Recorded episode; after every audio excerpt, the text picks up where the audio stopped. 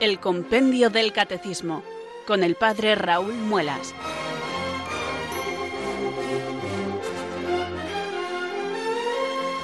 Muy buenas tardes, queridos oyentes de Radio María. Son las 4, las 3 en Canarias. Aquí comienza una nueva edición del Compendio del Catecismo de la Iglesia Católica.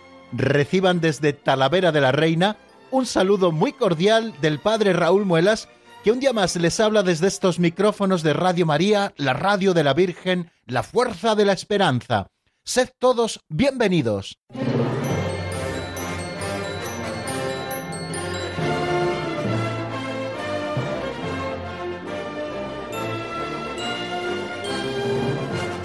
Ya ven, queridos amigos, que muchas veces los creadores están ahí devanándose la cabeza para ver qué títulos ponen a sus programas, que sean títulos llamativos y bueno, nosotros hemos sido en ese sentido poco originales, pero muy claros, llamando a este programa el Compendio del Catecismo de la Iglesia Católica. ¿Y por qué lo llaman así?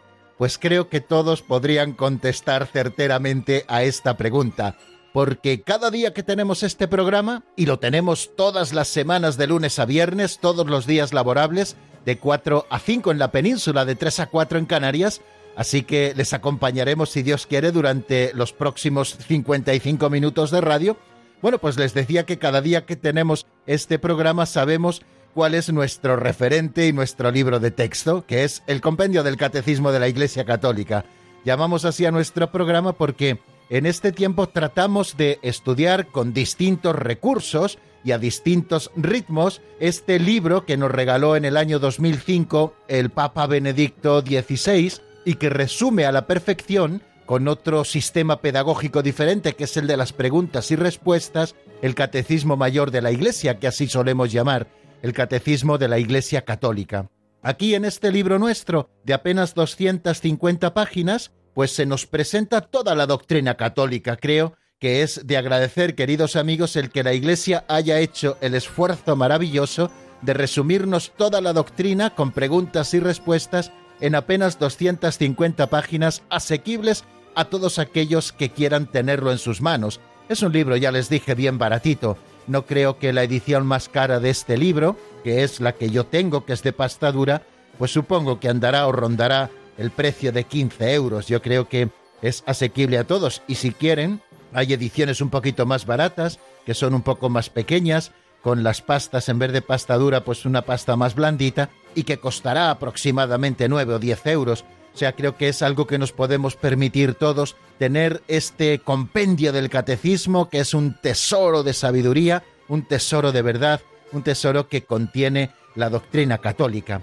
Y como es consciente Radio María de lo que ha supuesto este libro para la Iglesia, lo mismo que supuso el Catecismo de la Iglesia Católica, pues tenemos sendos programas, por la tarde el del compendio, por la mañana el del Catecismo Mayor, en el que explicamos detalladamente y detenidamente y nos vamos deleitando en cada una de las palabras que leemos en esos números a los que nos acercamos en nuestro caso cada tarde. Y hoy no es una excepción, vamos a seguir estudiando el compendio del catecismo y lo hacemos cuando estamos con temas tan bonitos como los de la liturgia. Hemos estado asomándonos a qué es eso de la economía de la salvación, que en definitiva viene a significar esta expresión, cómo nos llegan los dones de Dios, la gracia de Dios, la salvación, en definitiva hoy, después de la ascensión de Jesucristo y la venida del Espíritu Santo a nosotros, nos llegan a través de los sacramentos y que esto será así, la Iglesia de la Tierra estará celebrando también la liturgia, uniéndose a la Iglesia del Cielo, hasta que Cristo vuelva al final de los tiempos como juez universal sobre vivos y muertos y desaparezca la iglesia de la tierra y todos formemos parte de la iglesia del cielo, de todos aquellos que sean hallados dignos de compartir una eternidad gozosa con Dios. Ahora es el momento de merecer para nosotros, queridos amigos, de rezar los unos por los otros, de hacer el bien para que nos salvemos y de rezar también por las benditas ánimas del purgatorio, para que muy pronto el Señor les conceda la gracia de la purificación y puedan celebrar la liturgia celestial por los siglos de los siglos. Bueno, pues en estos temas andamos, pero antes de meternos en ellos, queridos amigos, ya saben que tenemos que hacer algo que consideramos lo más importante, pedir luz y pedir fortaleza al Espíritu Santo a quien invocamos para que nos ilumine y nos fortalezca y podamos así cumplir nuestro empeño, el de buscar la verdad que contiene la doctrina católica y que la Iglesia Madre nos enseña. En nuestro caso, en este subsidio, repito, que llamamos Compendio del Catecismo de la Iglesia Católica. Por eso, un día más, yo les invito a que oremos así. Ven Espíritu Santo, llena los corazones de tus fieles y enciende en ellos el fuego de tu amor. Envía, Señor, tu Espíritu que renueve la faz de la tierra. Oh Dios, que llenaste los corazones de tus fieles con la luz del Espíritu Santo, concédenos que, guiados por el mismo Espíritu, sintamos con rectitud y gocemos siempre de tu consuelo. Por Jesucristo nuestro Señor. Amén.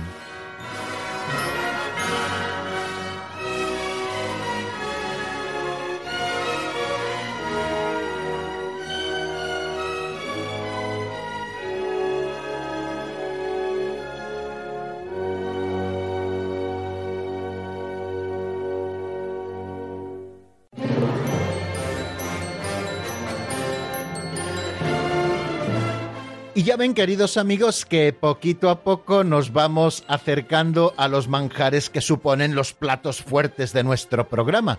Los que calificamos platos fuertes son el repaso de lo visto en nuestro último programa, que es afianzar los conocimientos que ayer avanzamos ya en el compendio del catecismo, y el otro plato fuerte, el segundo plato de nuestro programa, es el avance que hacemos en la doctrina, pero antes de introducirnos en este banquete catequético, yo les invito, como todos los días, queridos amigos, a un aperitivo, a un aperitivo catequético. Y estos aperitivos catequéticos nos los brindan las pinceladas de sabiduría. Tenemos un libro desde el comienzo de esta explicación allá por el mes de octubre del año pasado, el 8 de octubre comenzábamos. Bueno, pues tomamos como ayuda estas pinceladas de sabiduría. Es un libro escrito por don Justo López Melús donde aparecen capitulitos muy cortos, pequeñas historietas, pequeñas narraciones que siempre nos dejan una moraleja para que nosotros pensemos. Bueno, pues como son catequesis prácticas, concretas, aplicables a nuestra vida ordinaria, eh, lo que queremos hacer es esa doctrina que vamos conociendo, aplicarla. Bueno, pues nos ayudan estos aperitivos a hacerlo de una manera eh, sosegada, tranquila, bonita, incluso a veces muy divertida, porque contienen elementos muy divertidos muchas veces estas pinceladas de sabiduría de don Justo López Melús. Bueno, pues sin enrollarme más amigos, vamos a ver qué es lo que nos cuenta la pincelada de hoy y qué reflexión hacemos. La pincelada se titula El lecho de Procusto.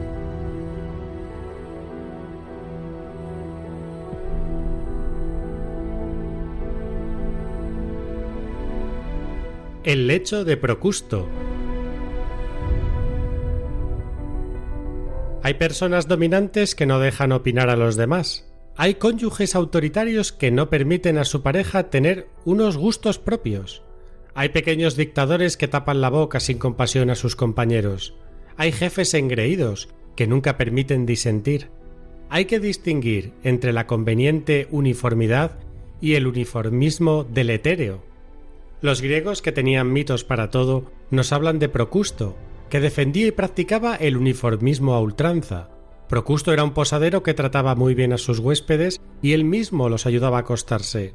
Si eran más cortos que la cama, los estiraba la cabeza y los miembros, para ajustarlos a la cama. Si eran más largos, cortaba lo sobrante. Luego, por la mañana, lloraba al verlos muertos.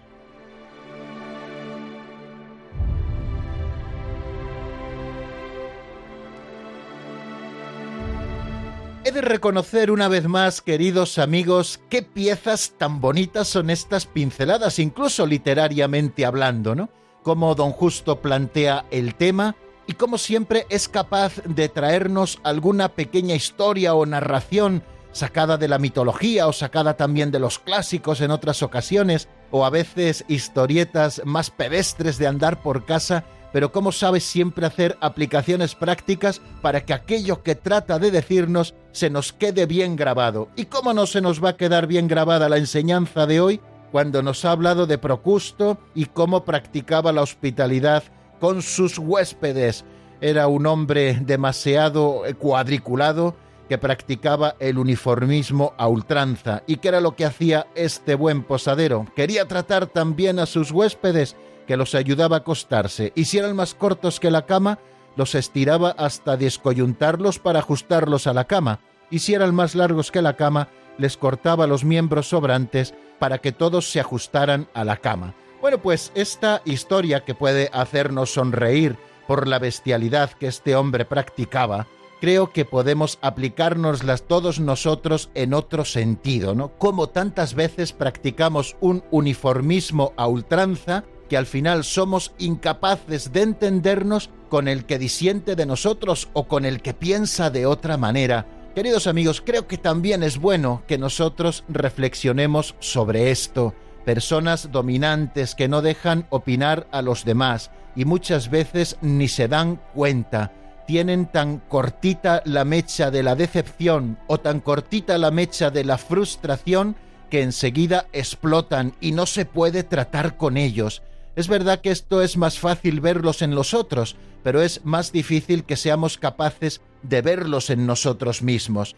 Don Justo nos ponía unos ejemplos creo que muy prácticos, cónyuges autoritarios que no permiten a su pareja tener sus propios gustos. Pero bueno, ¿cómo es esto? Si aquí lo importante es que nos respetemos, que respetemos la libertad, la libertad que Dios mismo respeta en nosotros. Esa ha de ser quizá una de las constantes de todo cristiano. Respetaré la libertad de mis hermanos porque Dios mismo la respeta, ¿no? Como nos decía, creo que era el Papa San Pío X.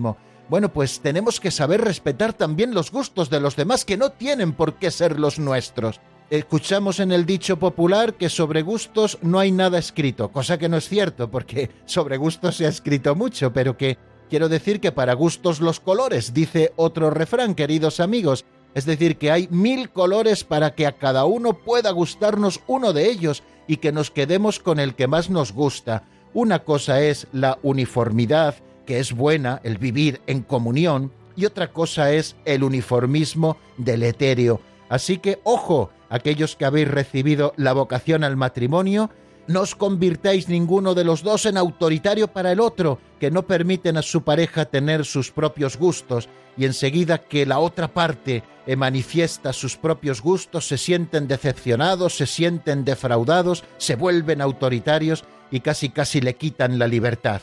Y esos pequeños dictadores que tapan la boca sin compasión a sus compañeros.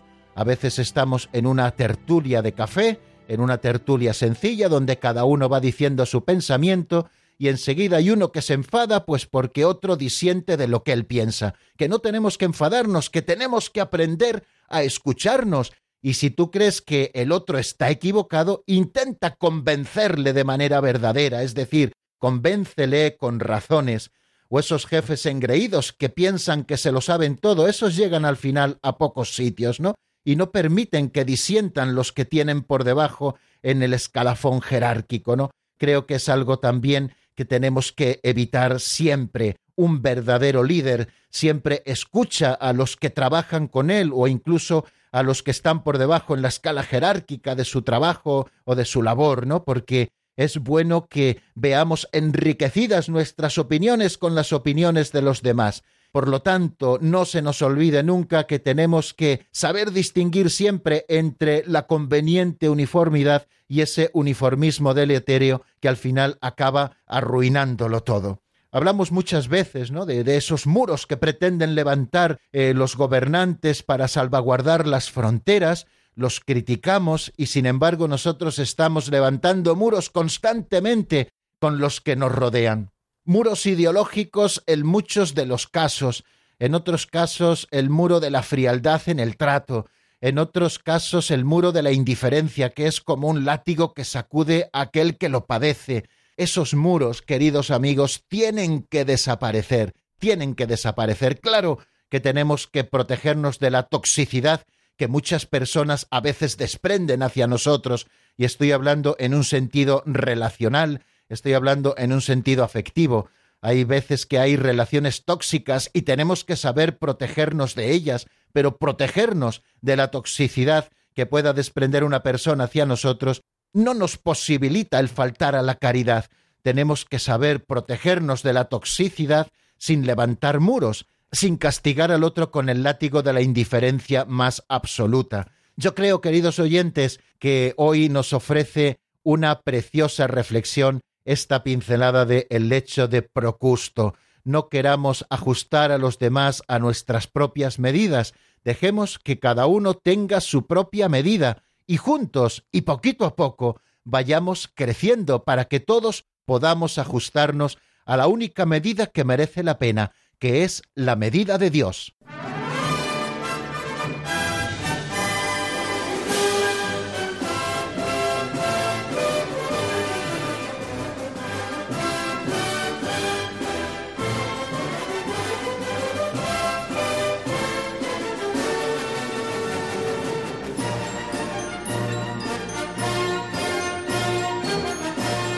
Bueno, queridos oyentes, ¿qué tal lo van llevando? Ya llevamos un poquito más de 15 minutos de programa y aquí estamos ilusionados siempre por acercarnos a los platos fuertes de nuestro programa, que siempre lo constituyen estos números del compendio del catecismo. El primer plato es el repaso de lo que vimos en el día anterior y el segundo plato es eh, lo que avanzamos en nuestra materia estudiando nuevos números. Ayer abríamos el capítulo segundo de esta sección primera de la segunda parte del catecismo. Me encanta decirlo así porque parece un trabalenguas y me pongo bien contento cuando lo clavo sin confundirme, como es el caso de hoy, ¿no? Capítulo segundo de la sección primera de la segunda parte del catecismo. La segunda parte, la que nos habla de la celebración de los sacramentos, ¿no?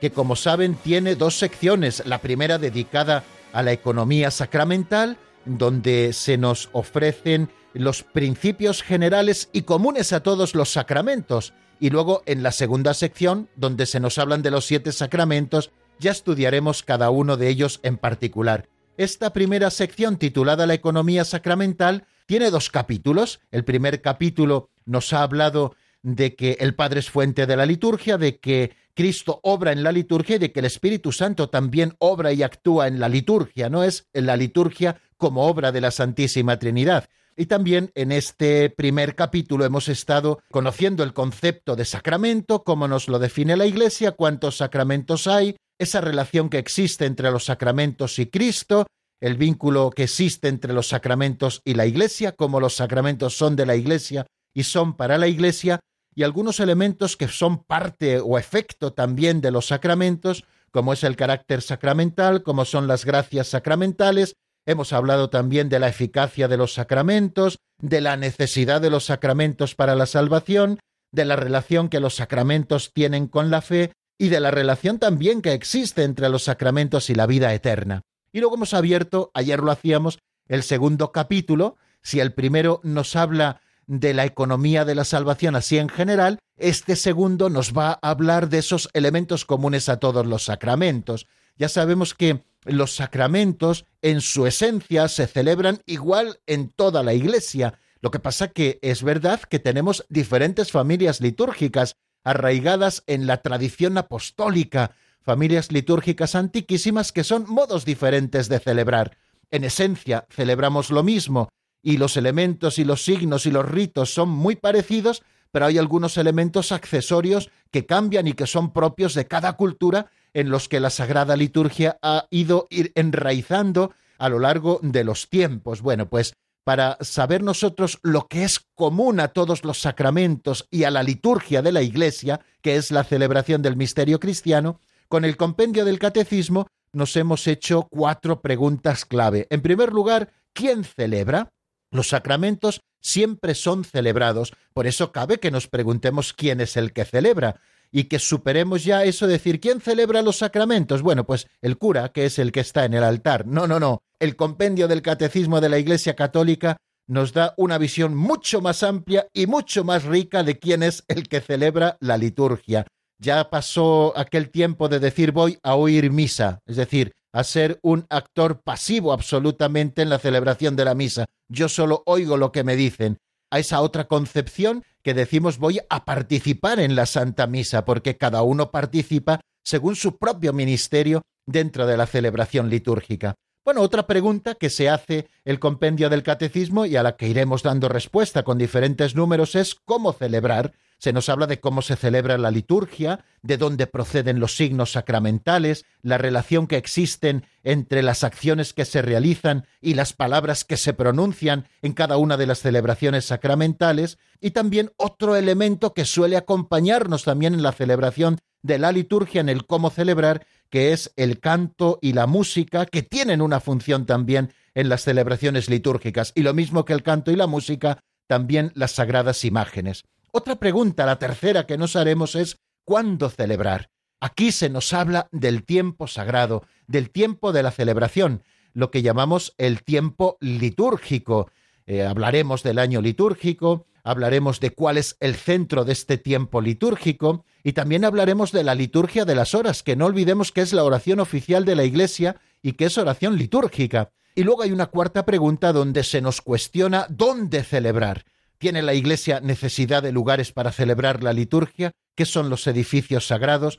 ¿Cuáles son los lugares principales dentro de los templos? Bueno, pues a todas estas preguntas, si Dios quiere, iremos dando respuesta si somos perseverantes y mantenemos la ilusión. Y esa es la que yo les pido nuevamente hoy, que tengamos ilusión por estos temas que nos va desgranando el compendio del catecismo y que son los que nos tocan el hecho de ir desarrollando el compendio del catecismo de una manera sistemática, número a número, esto nos ayuda mucho a perseverar, porque hay temas que a lo mejor pueden interesarnos más, otros que nos interesan quizá un poquito menos, pero el hecho de hacerlo así hace que al final nos interesen todos los temas, porque no son los temas los que captan nuestra atención, sino que es la atención la que ha de dirigirse a esos temas que la Iglesia nos dice que son verdaderamente importantes que conozcamos para nuestra propia salvación. Bueno, pues sin más preámbulos, queridos amigos, vamos a repasar lo que en el día de ayer estuvimos viendo. Ayer avanzábamos con el número 233, que es el primero de los números que da respuesta a quién celebra. El 233 se pregunta quién actúa en la liturgia. Antes les decía que si a veces nosotros nos preguntamos eso de quién es el que actúa en la liturgia, diremos, pues el señor cura, y a veces como mucho diremos, y la señora que lee la primera y la segunda lectura, y los monaguillos que están allí también hacen algo en la liturgia. Bueno, pues eh, la visión que nos da el compendio del catecismo es, gracias a Dios, mucho más rica que todo eso que son capaces de captar nuestros sentidos. ¿Quién actúa en la liturgia? Dice el número 233 lo siguiente. En la liturgia actúa el Cristo total, el Christus totus, cabeza y cuerpo. En cuanto sumo sacerdote, él celebra la liturgia con su cuerpo, que es la iglesia del cielo y de la tierra. Bueno, varios conceptos, como ven, aparecen en esa definición que nos da el 233 de quién actúa en la liturgia. En la liturgia, quien verdaderamente actúa es el Cristo total, lo que hemos llamado también el cuerpo místico de Cristo, es decir, la cabeza, que es Jesucristo resucitado y vivo, que está sentado a la derecha de Dios y que intercede por nosotros, y que está también en cada sagrario del mundo, con alma, vida y corazón, cuerpo, sangre, alma y divinidad, y que está real, verdadera y sustancialmente presente en las sagradas especies eucarísticas, la cabeza, uniendo siempre a su cuerpo, que es la Iglesia. Nosotros somos los miembros de esa Iglesia. Ayer estuvimos leyendo un texto precioso del capítulo 12 de la primera carta a los Corintios, donde San Pablo compara la Iglesia con un organismo vivo, con un cuerpo, y dice lo siguiente, Dios organizó el cuerpo dando mayor honor a lo que carece de él, para que así no haya división en el cuerpo, sino que más bien todos los miembros se preocupen por igual unos de otros, y si un miembro sufre, todos sufren con él, si un miembro es honrado, todos se alegran con él. Pues bien, vosotros sois el cuerpo de Cristo, y cada uno es un miembro, pues en la Iglesia Dios puso en primer lugar a los apóstoles, en segundo lugar a los profetas, en el tercero a los maestros, después los milagros, después el carisma de curaciones, la beneficencia, el gobierno, la diversidad de lenguas. ¿Acaso son todos apóstoles, o todos son profetas, o todos maestros, o todos hacen milagros? ¿Tienen todos el don de curar? ¿Hablan todos en lenguas o todos las interpretan? Bueno, pues San Pablo nos da a entender, mientras nos indica que aspiremos a los carismas mayores, eh, a comprender la Iglesia como un cuerpo, que está constituido por muchos miembros y todos esos miembros somos nosotros. Además, miembros que viven en comunión. Si ustedes recuerdan cuando nosotros estudiábamos un artículo del credo que dice creo en la comunión de los santos, hablábamos eh, en un doble sentido de ese depósito común de cosas santas que existen en la Iglesia y que son para todos nosotros, y en el sentido también decíamos que se crea una comunión mística entre nosotros, que tenemos una sola cabeza y que lo que le sucede a uno es bueno para todos, igual que el mal de uno también abaja en cierta manera a todos. Pero bueno, nosotros hablamos de la comunión de los santos y es que los méritos de la Santísima Virgen María, los méritos de los santos, no digamos los méritos de la cabeza que es Cristo Jesús, que son los verdaderamente meritorios, bueno, pues al final nos benefician a todos por esos bienes comunes y porque todos estamos unidos. ¿Quiénes son los santos? No son aquellos, eh, en esa expresión que utiliza el credo, aquellos que están ya en el cielo, sino que utiliza la expresión santos en un sentido originario, es decir, que somos todos los bautizados que estamos unidos por unos vínculos místicos que hacen de nosotros un solo cuerpo. Bueno, pues eso es el Christus totus, el Cristo total, la cabeza y el cuerpo. Bueno, pues Jesucristo, como es el sumo sacerdote de la nueva alianza, como nos dice de una manera muy precisa en la carta a los hebreos, pueden leer el capítulo cuarto, pueden leer el capítulo diez, o pueden leer pues eh, toda esa carta a los hebreos, donde se nos pone de manifiesto que Cristo es el sumo sacerdote que está en el santuario verdadero. Cristo, que es el sumo sacerdote, él celebra la liturgia y une siempre a su cuerpo, porque él ha querido eh, eh, desposar a la iglesia y unirla así, de manera que sean inseparables. Por eso hemos dicho en alguna ocasión esta frase,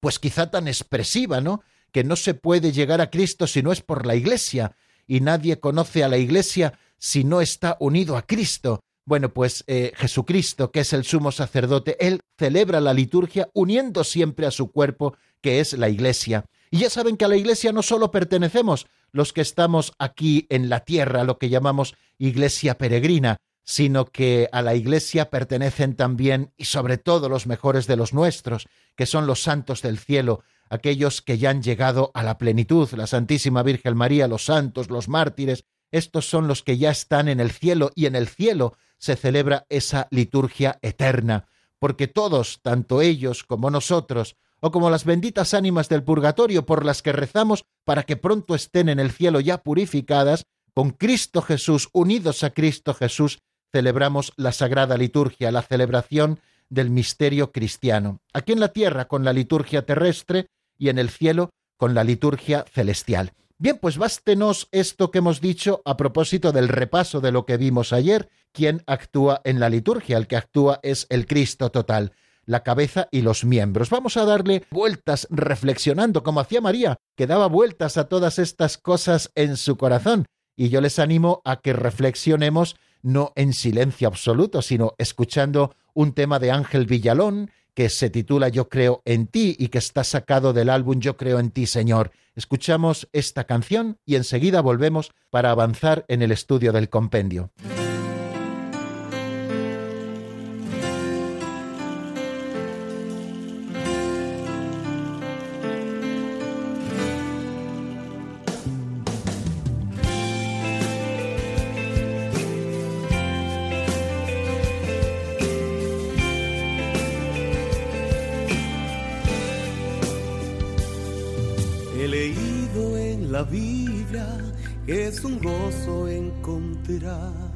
Soportar y superar diversas pruebas, pruebas que me hacen llorar, que nos hacen derrumbar, que atormentan a nuestras vidas.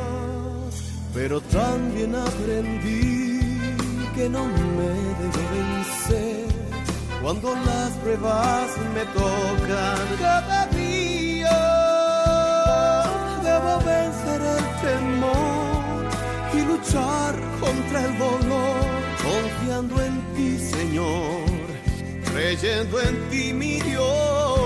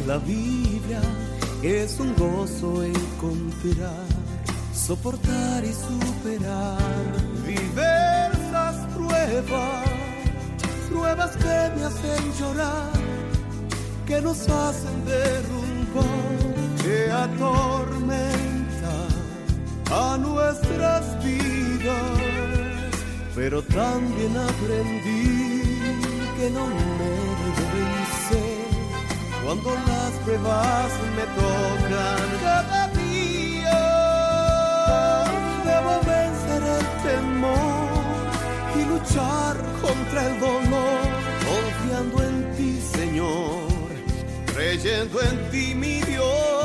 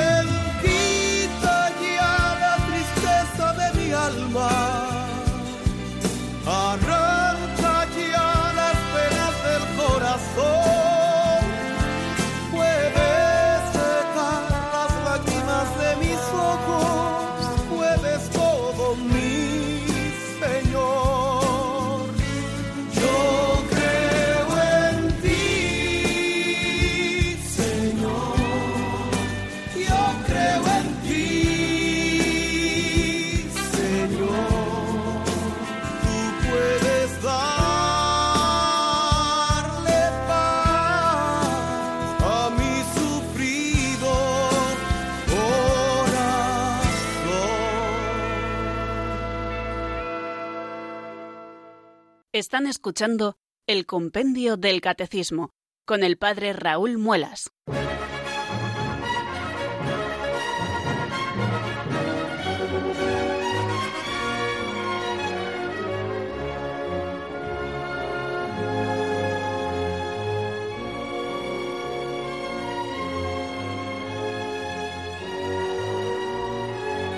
Continuamos en el compendio del catecismo, estamos en la sintonía de Radio María y les habla el padre Raúl Muelas desde Talavera de la Reina, como cada día de lunes a viernes en esta franja horaria en la que nos reunimos en torno a la mesa camilla de Radio María para juntos abrir el compendio del catecismo y buscar en él la doctrina católica, esta doctrina que nos salva, que nos da vida, que nos ilumina por dentro y por fuera. Vamos a abordar ahora el número 234, que es el siguiente que encontramos en nuestro estudio. Estamos en esa pregunta general, no lo olvidemos nunca, ¿quién celebra? Hemos visto quién actúa en la liturgia y ahora vamos a preguntarnos con el 234, 234, no lo olviden, estamos en la página 93, ¿quién celebra la liturgia del cielo? Antes hemos dicho que como sumo sacerdote Cristo celebra la liturgia con su cuerpo, que es la iglesia, del cielo y de la tierra, celebra con la Iglesia del cielo y con la Iglesia de la tierra, y en Cristo Jesús, que es nuestra cabeza, encontramos ese punto de unión entre la liturgia de la tierra y la liturgia del cielo. Por eso ya decíamos que en los sacramentos la Iglesia ya recibe un anticipo de la vida eterna, mientras vive aguardando la feliz esperanza y la manifestación de la gloria del gran Dios y Salvador nuestro Jesucristo. Bueno, ¿quiénes son los que celebran la liturgia del cielo? Si recordamos cosas que salen en la Santa Misa, especialmente en el prefacio, podremos concluir muy bien lo que nos va a explicar el compendio. Pero bueno, no adelantemos acontecimientos. Vamos a ver lo que nos dice ese número 234, quién celebra la liturgia del cielo, y como siempre es Marta Jara la que nos lo ofrece.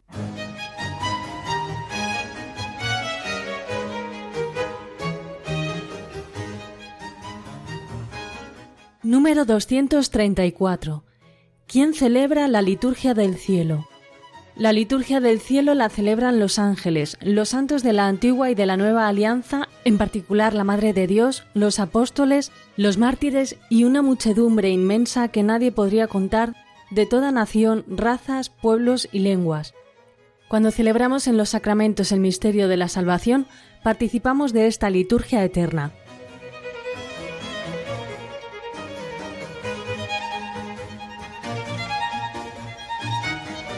Podríamos concluir después de escuchar esta definición que nos ha leído Marta y que aparece en el número 234, que la liturgia del cielo la celebran todos los que están en el cielo, y nos hace ese número una enumeración de quiénes son todos estos que están en el cielo.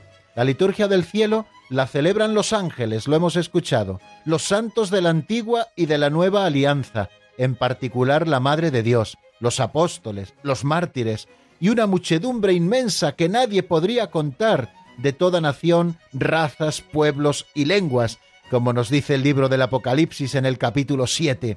Cuando celebramos en los sacramentos el misterio de la salvación, participamos de esta liturgia eterna.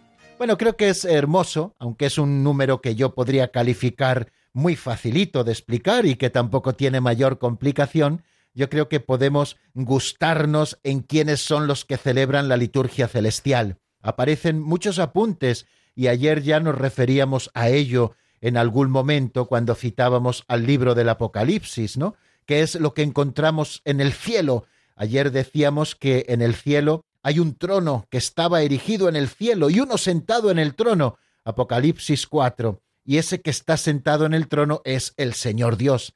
También el libro del Apocalipsis, en el capítulo 5, nos revela al Cordero inmolado y de pie, que representa a Cristo crucificado y resucitado, el único sumo sacerdote del santuario verdadero, que ofrece y que es ofrecido, que da y que es dado, según esa expresión de la liturgia bizantina.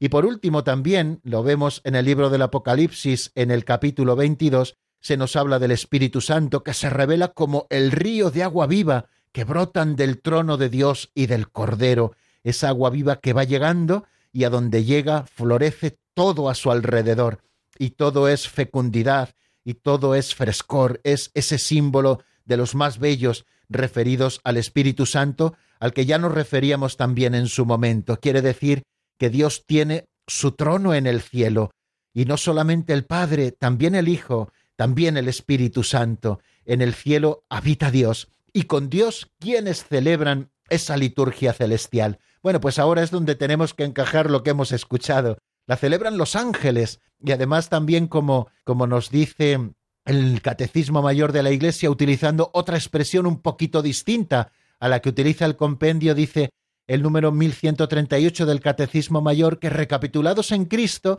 participan en el servicio de la alabanza de Dios y en la realización de su designio las potencias celestiales. Habla de las potencias celestiales. Aquí lo resume y lo simplifica hablando de los ángeles.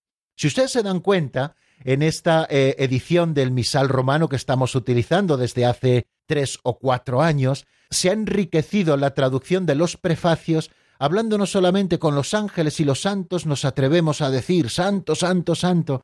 A veces nos habla de los ángeles, de los arcángeles, de los querubines, de los serafines, de las potestades del cielo. Bueno, pues todas esas jerarquías angélicas de las que a veces conocemos muy poco porque sabemos poco de angelología, al menos yo hablo por mí, y no de esa angelología que podíamos calificar friki, ¿no? Eh, que viene de esos ambientes New y que se han inventado mil cosas, sino la angelología verdadera, lo que conocemos de los ángeles, que nos ha revelado la Sagrada Escritura y la tradición viva de la Iglesia, porque los ángeles existen y la Iglesia cree en ellos, tal y como dijimos, queridos hermanos, en algún momento en nuestra explicación cuando hablamos de que Dios es creador y creó las cosas visibles y las invisibles, y cuando hablábamos de las invisibles nos estábamos refiriendo a los ángeles que también han sido creados por Dios como criaturas espirituales que viven en su presencia y que también son receptores de esos encargos que Dios hace a los ángeles para los hombres. Dios les ha encomendado que nos guarden en nuestros caminos y mil encomiendas más que Dios hace a los ángeles y estos ángeles buenos que habitan con Dios en el cielo cumplen de inmediato la voluntad de Dios. Bueno, pues la liturgia del cielo la celebran los ángeles, la celebran también los santos de la antigua alianza. ¿Cuáles son esos santos de la antigua alianza? Pues Abraham, Isaac, Jacob, los patriarcas, a los que liberó Cristo cuando descendió a los infiernos. Ayer eh, nos preguntaban desde Santa Cruz de Tenerife nuevamente por ese artículo del cielo y decíamos que el descenso de Cristo al lugar de los muertos eh, no quiere decir al infierno de la condenación, sino a ese lugar donde los justos, después de morir, esperaban la plena liberación que un día nos traería Jesucristo, esperaban la plenitud de los tiempos, con la pasión, muerte y resurrección del Señor, pues también a estos les visitó Jesucristo en el lugar de los muertos, en el Seol, y los liberó de las garras de la muerte para vivir eternamente con Dios. Son los santos de la antigua alianza y también los de la nueva alianza, y en particular en esos santos de la nueva alianza, y así lo hace de una manera preciosa, pues porque no puede ser de otra manera, porque en el corazón de la Iglesia siempre está su madre, que es la Santísima Virgen María. Por eso nos dice este número 234 que esos santos de la nueva alianza que celebran la liturgia del cielo, en particular hace referencia a la Madre de Dios, la primera de todos ellos. Después también hace referencia a los apóstoles, ¿no? que están sentados en doce tronos, cuando se nos habla en el libro del Apocalipsis de esos veinticuatro ancianos, se está refiriendo a las doce tribus de Israel y a los doce apóstoles. Bueno, ahora vamos a leer el texto del 1138 que quizá da un poquito más de luz por las expresiones que usa que este otro resumido que nos ofrece el compendio del 234, ¿no? La Madre de Dios, los apóstoles, los mártires, y una muchedumbre inmensa que nadie podría contar de toda nación, razas, pueblos y lenguas.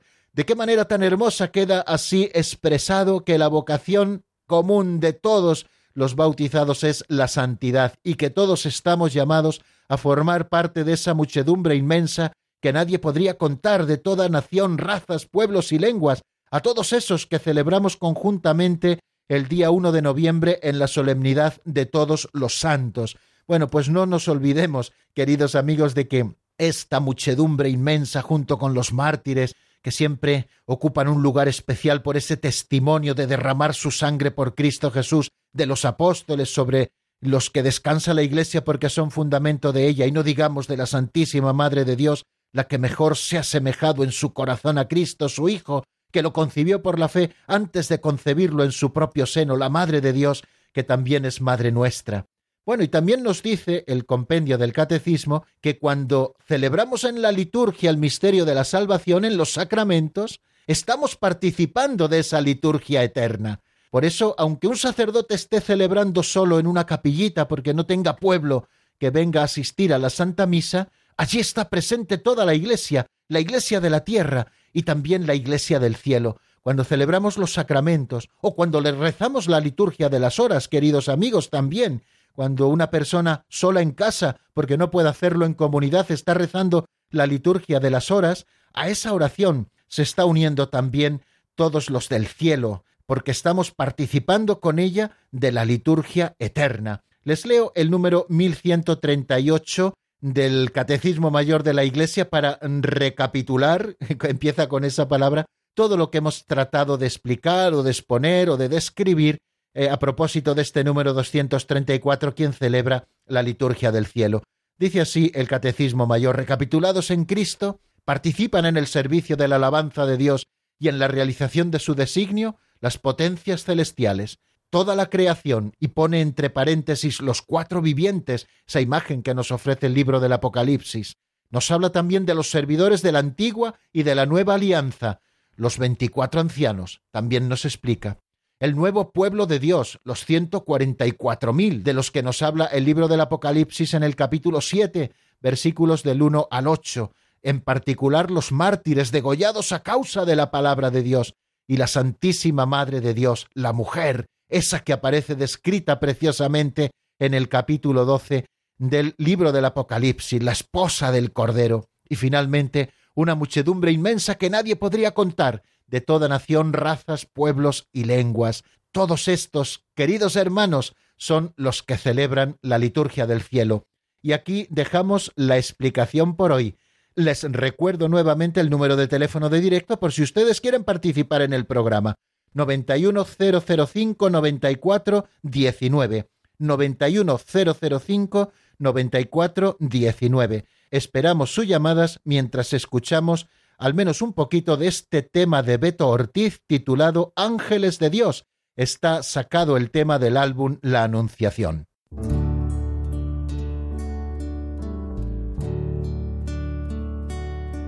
Si sientes un murmullo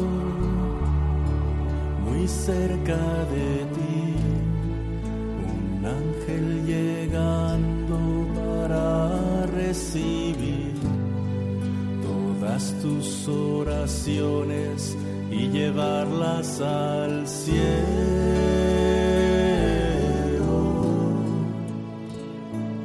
Así abre el corazón y comienza la gozo del cielo todo sobre el altar. Hay un ángel llegando y bendición en sus manos.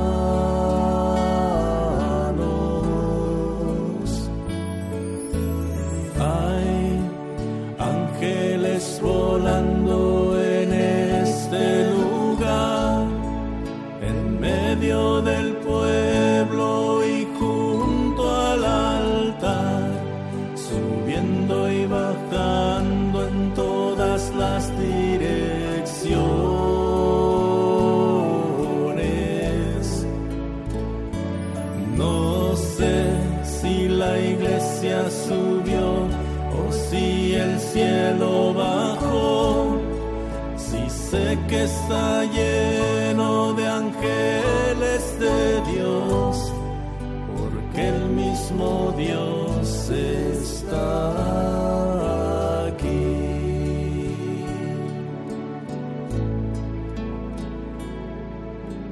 Cuando los ángeles pasan, la iglesia se alegra, ella canta, ella llora, ella ríe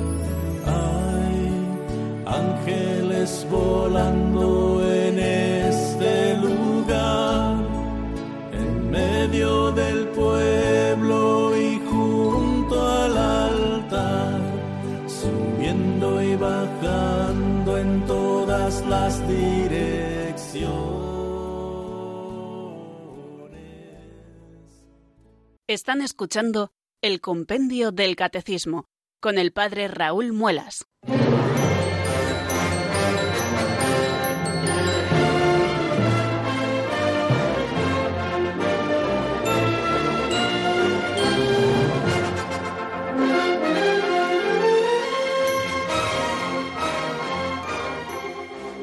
Diez minutos nos separan, queridos oyentes, de las cinco de la tarde en la península, de las cuatro en Canarias, y es el momento de abrir el 910059419 para que ustedes puedan intervenir. Tenemos una llamada desde Ciudad Real y es nuestro amigo José el que nos llama. Buenas tardes y bienvenido. Padre Raúl, me uno a ese canto tan hermoso que acabo de escuchar, unido a todos los ángeles del cielo. Yo creo que nosotros tenemos la gran ilusión, el que tenemos a un Padre Dios tan bueno que nos está cada momento cuidando, cada momento está con nosotros. Quizá nosotros somos los que le estamos pagando muy mal al Señor por nuestra poca fe tal vez y por nuestra ausencia de Él en este mundo, porque estamos haciendo consistir toda la felicidad en la riqueza, en el placer y el bienestar, pero no en el Señor, que es la riqueza y el bienestar de nuestra vida. Así que la alegría es tener en el cielo nuestro Padre Dios, nuestra Madre la Virgen y todos los santos y arcángeles que están intercediendo por nosotros. Yo le felicito por la claridad de su programa, porque es muy clarito. Así que ojalá Dios quiera que la gente escuche más Radio María, que es la única radio que nos eleva el espíritu a lo sobrenatural, a lo eterno, a lo que nunca se acaba, que es el gozar plenamente con Dios. Muchas gracias, Padre Raúl. Amén, José, y muchas gracias a usted también por su llamada. Eh, me encanta saber que, bueno, pues al menos la doctrina que tratamos de explicar llega de manera clara y que se entiende y que se disfruta, que es también una cosa importante, el poder disfrutar ¿no? de estos pensamientos que nos ofrece la doctrina católica contenida en el compendio del catecismo y que nos hace pensar en esas realidades eternas, permanentes, esas que no se van a quedar aquí, esas que nos esperan en el cielo por toda la eternidad y que nos darán la plenitud, como muy bien nos recordaba nuestro amigo José desde Ciudad Real. Y damos paso a la segunda llamada que nos llega desde Madrid. Cristina, buenas tardes y bienvenida. Hola, buenas tardes, Padre Raúl. ¿Qué tal Pues está? quería- Muy, muy bien, muchísimas gracias. Pues le quería felicitar por el programa, lo primero, que, que nos lo explica todo muy bien y lo entendemos todo. Y le quería hacer una pregunta sobre, dos preguntas. Una sobre el programa que de hoy. Eh, el- durante la misa están los ángeles, eh, pero también están los santos del cielo, los de la Iglesia Celeste. Sí, sí, eh, vale, exactamente, sí, sí, exactamente. Eh, es verdad que eh, cada vez que nosotros celebramos la Santa Misa estamos pregustando ya esa liturgia celestial, la liturgia celestial. ¿Y quién celebra la liturgia celestial? Hemos dicho que son los ángeles, que son los santos del cielo, tanto los de la antigua alianza como sobre todo también los de la nueva alianza. La Virgen María está presente en cada misa, los santos del cielo, los mártires, los apóstoles, esa multitud inmensa que nadie podría contar, cuya fiesta celebramos el 1 de noviembre, ¿no?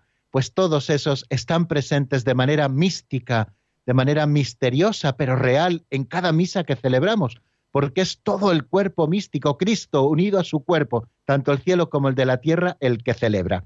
Y la segunda pregunta, Cristina.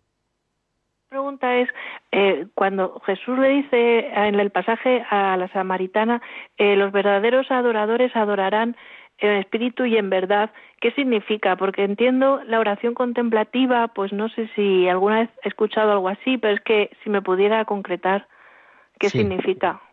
Muy bien. Bueno, pues algún día dedicaremos también algún tiempo un poquito más largo a explicar esta expresión del Señor en su conversación con la samaritana junto al pozo de Sicar. Eh, la samaritana eh, le dice, está hablando con Jesús y Jesús le comenta, vosotros, eh, no, la samaritana le pregunta, perdón, vosotros dais culto a Dios en Jerusalén. Recuerden que Jesús era judío y la, mujer samaritana era de Samaria. Nosotros damos culto a Dios en el monte Garicín, eh, como preguntándole dónde se debe dar el verdadero culto a Dios. Y entonces Jesucristo le pregunta que llegará el tiempo en que los verdaderos adoradores adorarán al Padre en espíritu y verdad, ¿no? Bueno, eh, aquellos que hayan recibido el espíritu, el espíritu de la verdad, serán los que sean capaces de dar verdadero culto a Dios. Es decir, nosotros que ya podemos interpretar todo esto a la luz de la pasión, muerte y resurrección de Jesucristo, es decir, a la luz de la Pascua, podemos decir que serán verdaderos adoradores del Padre aquellos que lo hagan en el Espíritu y en Jesucristo, que es la verdad. Esa es la liturgia de la Iglesia, si ustedes se dan cuenta, queridos amigos. Cuando nosotros eh, damos culto, el verdadero culto eh, que Dios merece, lo estamos haciendo al Padre en el Hijo por medio del Espíritu Santo, ¿no? Entonces, eh, así terminan las oraciones, siempre en la Trinidad. Bueno, pues aquellos que participan de la comunión con el Espíritu Santo por la gracia santificante están adorando al Padre en el Espíritu y en la verdad. Pero bueno, bástenos esto, querida Cristina, como un pequeño apunte, porque si Dios quiere ya también volverá a salir este tema en algún otro momento. Y creo que hemos terminado nuestro tiempo, según me marca el reloj del estudio. Así que les voy a despedir hasta mañana, si Dios quiere, porque cuando den las cuatro en la península, las tres en Canarias, aquí estaremos puntualísimos con nuestra sintonía, abriendo de nuevo el compendio del catecismo para escudriñar esta doctrina que nos salva y sobre todo que nos llena de gozo. La bendición de Dios Todopoderoso, Padre, Hijo y Espíritu Santo, descienda sobre vosotros y permanezca para siempre. Amén. Hasta mañana, si Dios quiere, amigos.